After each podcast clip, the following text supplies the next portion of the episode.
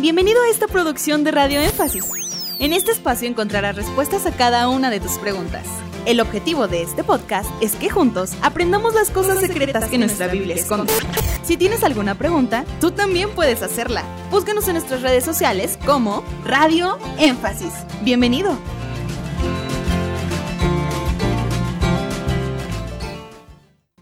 ¿Qué respuesta se le puede dar a un niño de 5 años que pregunta por su papá y ya no viene con él? Un tema, una pregunta muy, muy sensible ya que es un tema de actualidad dentro de la sociedad. Delicada la pregunta y de igual forma la respuesta. Delicada la situación que no se maneja sabiamente, porque cuando se da el abandono de un padre en una familia, la, la, mujer indudablemente quedará afectada y si todavía más su esposo, pues quedará mucho más afectada, pero no en comparación con los niños. Los niños son las víctimas más vulnerables que pueden haber. Son los que van a recibir la mayor cantidad de peso de las consecuencias, porque eh, estamos hablando de un corazón extremadamente sensible. Entonces creo que uno de los daños que se siguen a la partida de papá cuando abandona el hogar, déjame hacer un breve comercial ahorita, tengo un sermón, dos sermones, uno de ellos así se titula, cuando papá se va de casa. Y recientemente se predicó el tema... No, lo hagas. No lo hagas, la serie, y entre ellos está el tema titulado No te vayas de casa.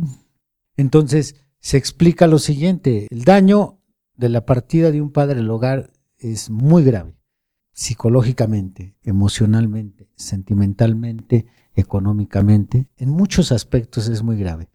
Yo creo que si cada hombre supiera antes de abandonar el hogar todo lo que va a causar, no lo haría. Yo creo que por muy duro que estuviera su corazón, si tuviera frente a él un video de las consecuencias, no lo haría. Pero desgraciadamente no hay un asesoramiento para que esto no, no pase y como decía, esto es un problema social muy grave y que va en incremento. Sin embargo, aunque es tan grave, lo que se sigue después de la partida de papá puede empeorar. Y, yo creo que se necesitaría escribir no un libro, sino libros para, para manejar un asunto cuando papá se va de casa. Pero yo solamente quiero citar lo correspondiente a la pregunta que nos hacen. Lo peor que se puede hacer después de que papá se va de casa con un niño de esa edad es decirle que papá se fue de casa. Decirle de una manera cruda, no preparar al niño, no encontrar las palabras apropiadas y no encontrar la persona apropiada para hablar con el niño. Porque estás a punto de clavarle un cuchillo a un, un corazoncito que su máxima ilusión en este mundo, su papá, su más grande amor, su papá, el ejemplo que quiere seguir él, lo que él quiere ser de grande, es lo que es su papá. Entonces, cuando se hace de la manera más bruta, yo entiendo que algunas de ellas están muy dolidas, muy dañadas, pero el decirle tu papá ya no va a vivir aquí, tu papá nos abandonó, tu papá es esto, eso todavía empeora el daño ya cometido. ¿Cómo hay que manejarlo? Yo creo que una mujer no cristiana debe de asesorarse con personas preparadas en el tema, porque desgraciadamente en muchas partes hay consejeros irresponsables, es la suegra, la tía, la prima, la amiga, pues dile a tus hijos esto, pues hazlo de esta manera, pues no le digas, pues dile que se murió. Tantas cosas que la gente de una manera inconsciente le dice a la persona afectada, pues empeoran, como ya mencioné, la situación. Entonces, si no es una persona cristiana, debe de asesorarse con un terapeuta, con un psicólogo, con un asesor que se dedique a, orientar a, las familias. Sí, acercarse a dependencias gubernamentales que se dedican a esto precisamente. Exactamente, aquí en México tenemos el DIF. ¿sí? Entonces, asesorarse. Si es cristiana, entonces asesorarse con un pastor preparado para ver cuándo se le va a decir al niño. No se le puede decir de inmediato, hay que preparar primero el corazón del niño hay que ir preparando esa ausencia ya que el niño definitivamente no va a poder manejar esto con la información equivocada. Podemos dar información sobre estadísticas extremadamente delicadas y principalmente tristes que te rompen el corazón. Cuando tú escuchas estas estadísticas, de escucharlas te sueltas a llorar nada más. Muchos, pero muchos suicidios de adolescentes de 12, 14 años, suicidios de jóvenes de 16, 18 y 20 años están conectados al abandono de su papá. Y, y es muy crudo, ¿no? Cuando escuchas esta información, más lo que agregaba al principio de su respuesta, que era que emocionalmente se destruye a una criatura. Recabas un poquito más de información por ahí. Tengo un dato que a partir de los dos a los seis años, un niño o niñas, tanto su amor por sus padres, se enamoran de tal manera que son su mundo. Bueno, cuando entendemos todo esto y empatizamos con los pequeños, se produce eso precisamente. Un llanto, un dolor por, por el sector más desprotegido de la sociedad, por quien se supone deben de proteger eh, los adultos.